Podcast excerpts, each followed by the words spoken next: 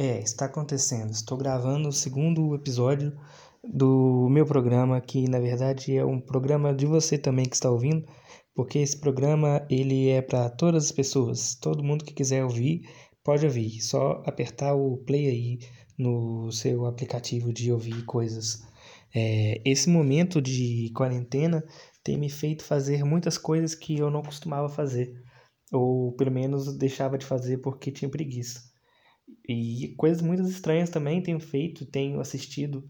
Nesse momento eu acabei de assistir o Big Brother e eu descobri que eu gosto do Big Brother. Engraçado porque durante um tempo eu não gostava do Big Brother e agora eu sinto vontade de ver o Big Brother porque é interessante ver as pessoas é, sofrendo, né? O sofrimento das pessoas às vezes é muito interessante.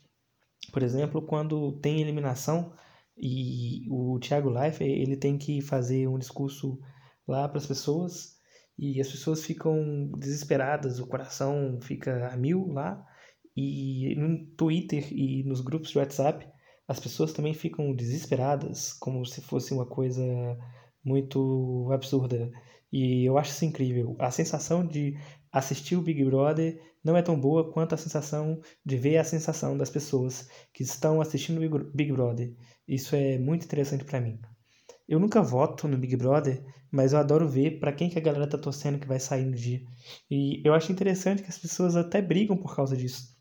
Em alguns casos é até é até certo, tem que brigar mesmo. É, é importante é causar a discórdia no mundo, porque a paz mundial ela não deve acontecer. E o que, que acontece?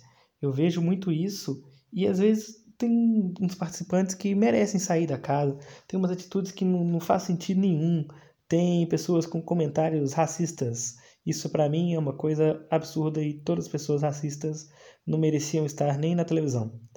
Tem um participante que já saiu também, que eu não sei como é que esse cara entrou. É, é um louro lá, vocês devem saber quem é tava na casa de vidro e tal.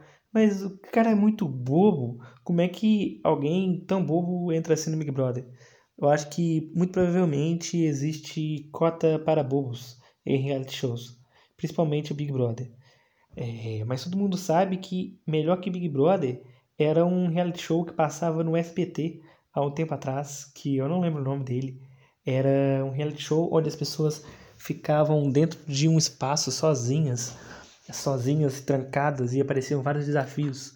É muito mais interessante, as pessoas começam a lidar com os próprios problemas delas e os próprias as próprias coisas da cabeça delas, ao invés de interagir com outras pessoas e causar outros problemas. Eu não lembro o nome do reality show, mas como estou aqui num ambiente onde eu posso fazer pesquisa, eu vou pesquisar é, o reality show que passava no SBT. Reality Show SBT. Talvez não é o caso dos artistas, mas eu sei que é um seriado muito interessante. É, de ver se eu acho, ver se eu achamos aqui. É...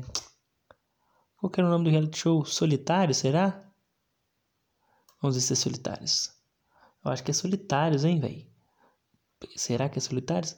É, muito provavelmente Solitários era esse reality show, mas se você acha que não é, procure aí no Google e tire suas próprias conclusões e descubra qual é o melhor serial, o reality show de todos os tempos, que é o Solitários, que passava no SBT. Muito importante, aí um grande marco da, do SBT foi ter esse reality show.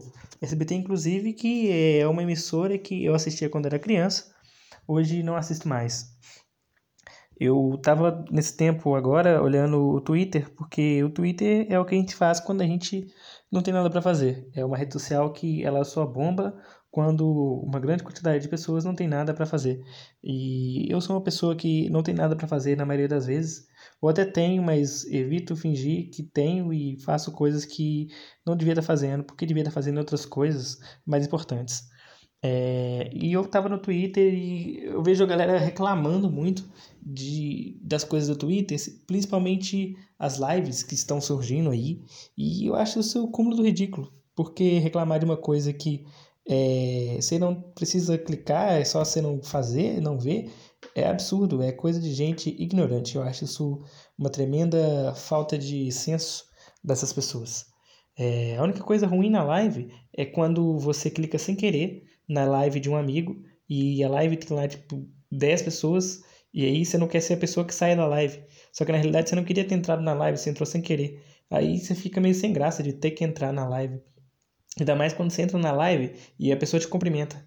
A pessoa fala, ah, você entrou, que legal. Aí você é obrigado a ficar na live, porque a pessoa notou que você está ali. Provavelmente ela vai notar a sua ausência. Ou não, porque pode ser que nem ligue para sua, sua presença, só cumprimentou porque você está ali entre as 10 pessoas. E é mais fácil ver quando está entre 10 pessoas do que quando está entre mil pessoas. É, isso é muito chato. Essas lives me incomodam nesse ponto. Fora isso, dane-se, façam lives e curtam lives. Inclusive, ontem, não sei quando esse programa vai ser postado, mas ontem, exatamente, estava passando a live do Jorge Matheus. Foi uma live muito interessante. Tocaram músicas incríveis. Dava para sentir no coração as músicas desses dois artistas brasileiros incríveis. Eu acho engraçado que as pessoas reclamam até da live das músicas que as pessoas estão ali colocando para entreter quem gosta de determinado artista. E aí as pessoas vão reclamar ainda de alguma coisa sobre a live, porque as pessoas conseguem reclamar de tudo que é possível. Inclusive, esse podcast ele foi feito para vocês reclamarem em cima dele. Eu não gosto de elogios, elogios me deixam com vergonha. Mas eu sei que esse podcast é muito incrível e é o melhor podcast já feito na história. Porém, eu gostaria que vocês fizessem críticas a respeito, que eu acho mais interessante. É, além de críticas, é, eu gostaria também que você divulgasse para as pessoas, falasse para quem você quer que escute, para você ver que esse podcast ele pode ser feito e ele é feito para todo mundo, todas as pessoas. Eu ainda estou pegando o costume de falar, de gravar e falar sozinho, porque eu ainda me sinto um imbecil é, conversando comigo mesmo. Eu sou um imbecil, mas às vezes é chato se achar um imbecil. É... E quero que vocês entendam também que eu vou me contradizer na maioria das coisas que eu falar aqui, porque a vida é assim, a gente se contradiz o tempo inteiro. E eu não ligo muito para isso, eu só quero mesmo falar e falar e um dia fazer com que esse podcast se torne muito grande e eu vire o imperador do meu estado e depois é, domine o Brasil e construa um novo país onde tudo é exatamente sensacional da forma que eu penso. Mas enfim, é, isso é coisa para o futuro, coisa para se pensar ainda, e eu não tenho mais nada para dizer. Esse talvez seja o fim do programa. Um beijo para quem ouviu, um beijo para quem ouviu e não gostou, e um beijo para quem ouviu e gostou. É só isso mesmo. Tchau, tchau.